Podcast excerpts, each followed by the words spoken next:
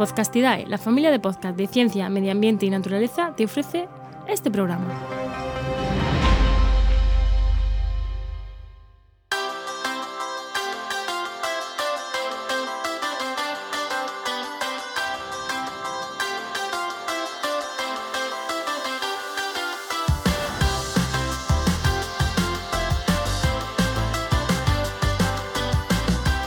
Montando una red de podcast, el podcast donde te contamos cómo montamos Podcastidae, nuestra red de podcast. La que estamos liando y quién nos iba a decir que en tan poco tiempo íbamos a estar así de liados, ¿no?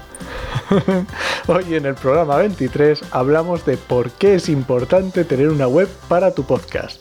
Somos Enoc Martínez y Juan María Arenas. Muy buenas, Juan. Muy buenas, Enoc.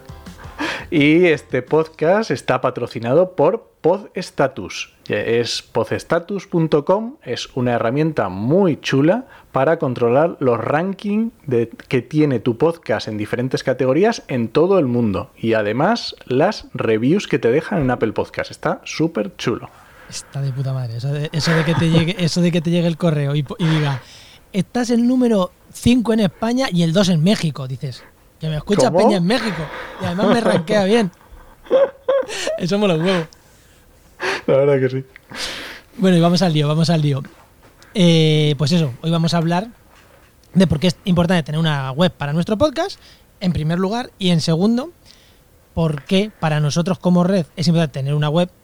Y todavía más importante. Y claro, y cómo la hemos montado. Entonces vamos a tener una primera parte un poco más general y una segunda parte más de cómo lo hemos hecho nosotros. Así lo hacemos, ¿no? Nosotros.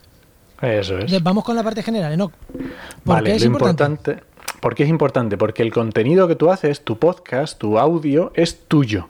No es de Evox, no es de Spotify, no es de YouTube, que es donde te van a escuchar. El contenido es tuyo. Eso es muy importante, por ejemplo, YouTube. Tú en YouTube hablas para YouTube, aquí no. Aquí estás en un montón de plataformas, ¿no? Y esa es la siguiente parte. Como estás en un montón de plataformas, a algún sitio tienes que redirigir tus visitas. Eh, ¿Hacia dónde las rediriges? Cuando compartes en redes sociales el enlace de Evox y la gente que no escuche Evox, el de Spreaker, el de el que sea. Spotify. Yo escucho en, en Pocketcast, como ya hemos dicho. ¿Y tú en Podcast Addict compartimos esos enlaces? Pues no. Efectivamente, cuando tú compartes, cuando le dices a alguien que se escuche tu podcast, le tienes que decir una dirección web. No le vas a decir vete a Spotify y escucha ahí y busca ahí montando una red de podcast. No, le dices vete a red de podcast. Sobre todo porque mucha gente. A ver, evidentemente, si es a un podcaster, en cuanto le digas, mi podcast se llama Fulanito y lo puedes encontrar en no sé dónde, te va sí, sí, va a sacar el móvil, lo va a buscar y se va a suscribir. Eso es todavía por desgracia en España no es masiva la gente que como nosotros son unos frikis y lleva su aplicación, como dijimos la semana pasada, para escuchar podcast, lo escuchan en la web. Entonces, pues ¿para qué le vas a mandar a Spotify si los puedes mandar a tu web? Efectivamente. A escuchar con el reproductor integrado. Y es Por eso es necesario tener un reproductor integrado en tu web, donde pueda darle directamente al play y no tenga que buscar nada más. Exactamente, eso es lo más importante porque por ahí nos llegan muchísimas visitas a nosotros. Sí incluso este podcast, que supuestamente lo escucha gente que escucha podcast, pues aún así llegan muchas de la web. Y luego otras dos cosas importantes, muy importantes en tu web, que, si no tienes tu web es muy difícil tener, es quién eres, o sea, eh, tu presentación. Eso parece que es una tontería, pero a mí me gusta. Yo cuando escucho a alguien y quiero saber quién es, quiero saber, quiero ir a un sitio que me diga claramente, yo soy no sé quién y hago no sé cuál y me dedico a no sé qué y me gusta esto. A mí yo creo que eso es importante para alguien que está mm, dando contenido. Sí, y al final el perfil de Evox, el perfil de Spotify no te cuenta eso, porque además muchas veces no estás ni, ni con tu nombre puesto el programa, es muy críptico, ¿no? O te buscan en redes sociales y también es muy críptico. Eh, lo mejor es una pequeña descripción de que se le haya hecho el que, el que, el que está hablando, ¿no?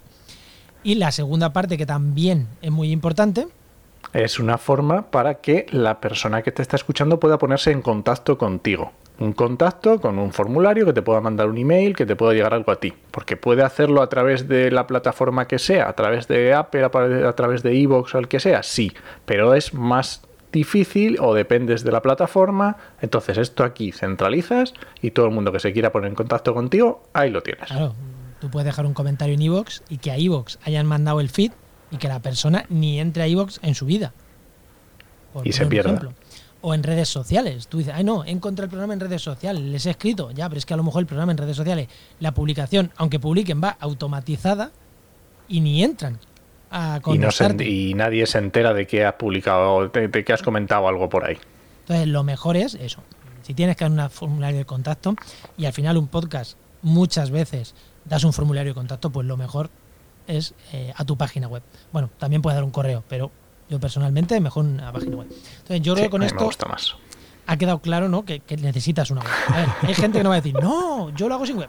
Oye, aquí cada uno Por supuesto. que haga lo que quiera. Sí, sí, sí. Cada uno que haga lo que quiera. Pero lo mejor es hacer una web por estos pequeños argumentos que hemos dado. Pero es que si una web es importante para un podcast, Para una red de podcast, ya es que yo lo considero imprescindible. Es que es imprescindible. Y de hecho aquí, igual que en la parte anterior, quien entre a reddepodcast.com, que es que es el de el- el- la web, La de, web de este, esta- de este podcast. reddepodcast.com, solo de este podcast, puede estar mejor hecha, más cutre, menos cutre. Pero en una red de podcast sí que ya tiene que estar mejor hecha, tiene que estar todo más pensado, tiene que estar todo mucho más claro, diferencia entre programas, entre podcasts, entre podcasters. Entonces, Sí, ahí, porque cuando, cuando decíamos antes que es necesario tener una web, tampoco hace falta tener una web súper eh, compleja, súper no sé qué, no. Si realmente necesitas, es como si fuera un blog, así de sencillo. Cada entrada es una, un, un nuevo, un nuevo capítulo, un nuevo programa del podcast. Tienes tu contacto, tienes tu, ¿Quién tu quién eres y ya está. Vale, Eso es para un podcast normal.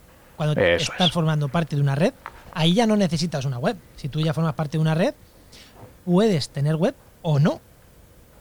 ¿Vale? Eh, nosotros en la red, en Podcastidad, tenemos podcasts que tienen web propia y están también en la red y otros que no. Bueno, pues no pasa nada.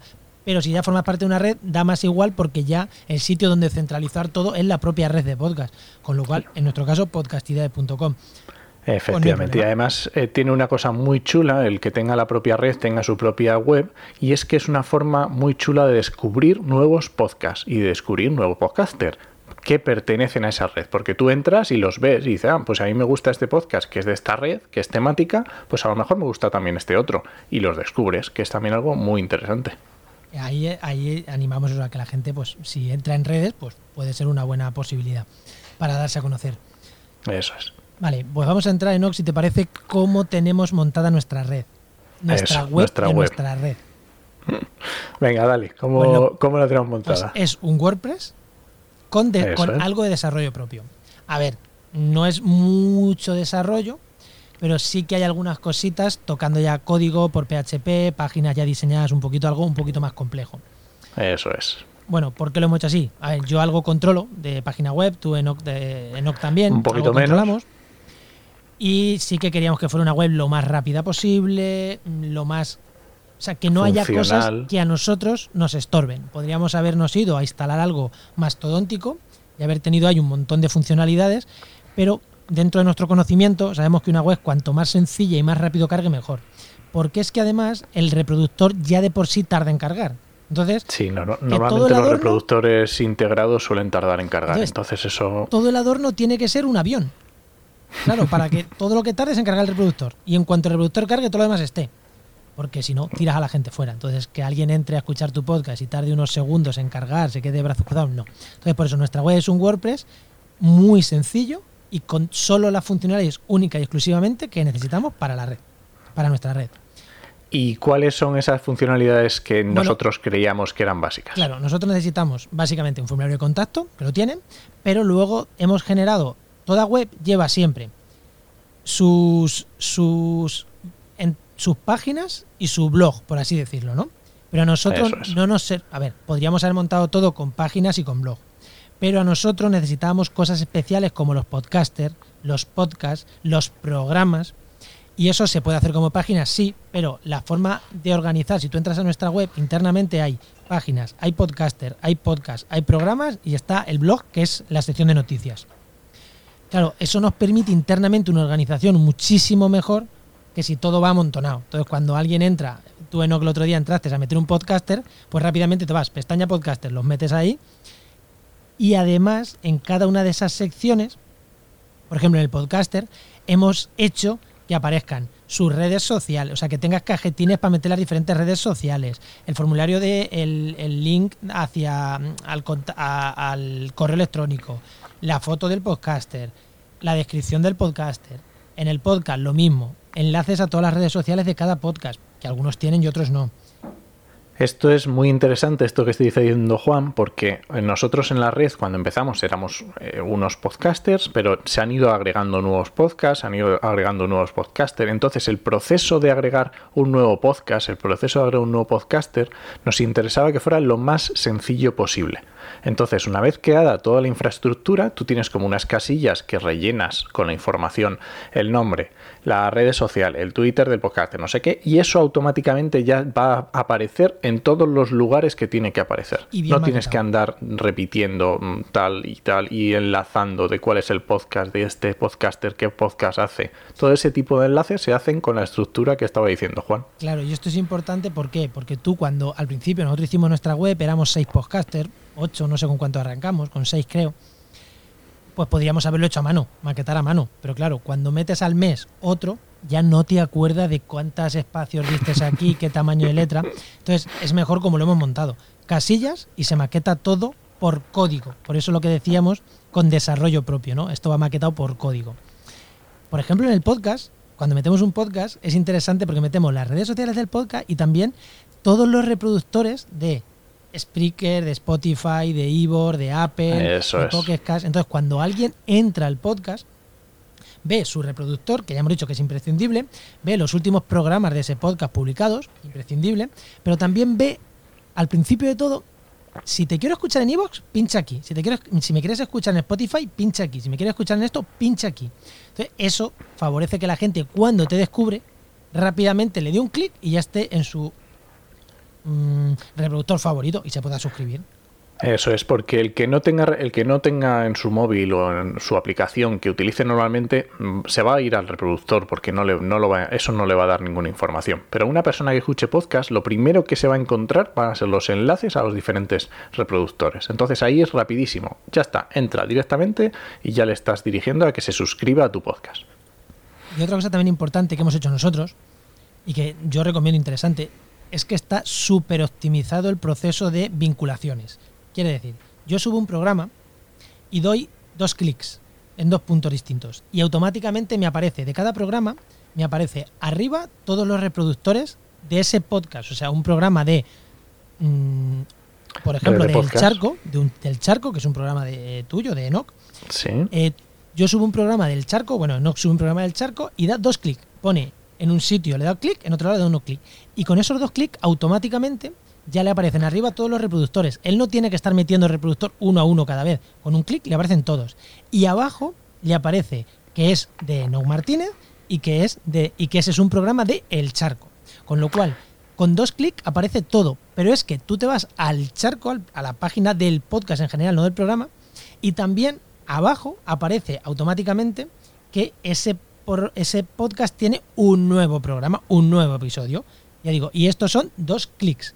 Esto claro, es que imaginaros que tenéis que dar de poner en la página web un nuevo programa y tenéis que buscar los enlaces del podcaster hacia, hacia Spotify, hacia Apple Podcast. Cada vez que haces uno tienes que buscar otra vez los enlaces. Imagínate, ya somos, no sé si somos ocho o, nueve podcasters. Esto... Mm, sería una pasada, o sea, se llevaría un tiempo mm, que no, no, no es efectivo. En la red todos los días subimos podcasts nuevos, programas nuevos, todos los días, claro. Eh, lo que a mí o a Enoch nos, nos supone 5, 10 minutos, 15 subir un programa, se, convierte, se convertiría en una hora.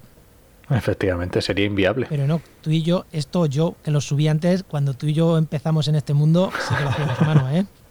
Sí, lo hacíamos a mano, sí. Y, y sabemos lo que se pena haciendo eso porque se te olvidan, porque hay días que son las 10 de la noche o las 11 o las 12 y no te apetece. Y todavía estás editando. Claro, entonces estas cosas. Por eso decimos que es muy importante que la web esté pensada al principio y con eso, con un desarrollo potente que te permita esto, ¿no? Porque cuando haces una red vas a largo plazo, o incluso con un podcast. Eh, en montando una red de podcast, en redepodcast.com, también está esa vinculación hecha. Yo cuando subo un programa, automáticamente, sin hacer nada, ya me aparecen arriba todos los reproductores. Si entráis a cualquier programa de red de podcast, automáticamente aparecen arriba todos los reproductores. Aquí no tengo que hacer ni un clic. ¿Por qué? Porque no tengo que decirle de qué podcast es, porque son todos del Porque mismo solo hay de podcast.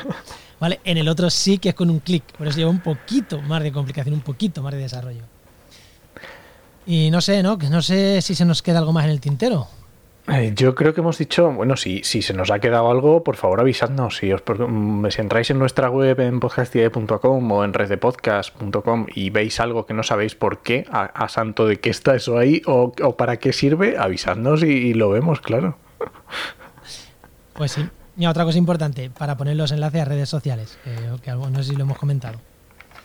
Y pues nada, antes de despedirnos, de nuevo decir que, que si nos estás escuchando y, y te apetece montar un podcast o te resulta curioso cómo se puede montar un podcast y saber si tú eres capaz de montar tu podcast, el jueves que viene, el jueves 14 de mayo de 2020, Eso es. igual ya se ha pasado y ya lo sentimos mucho, eh, vamos a hacer una formación, eh, Nock y yo, junto con, con la gente de Brutal, eh, brutal.org.es, en el que vamos a hacer cómo hacer tu podcast. En dos horas o en hora y media más preguntas, eh, vamos a contarte cómo hacer un podcast.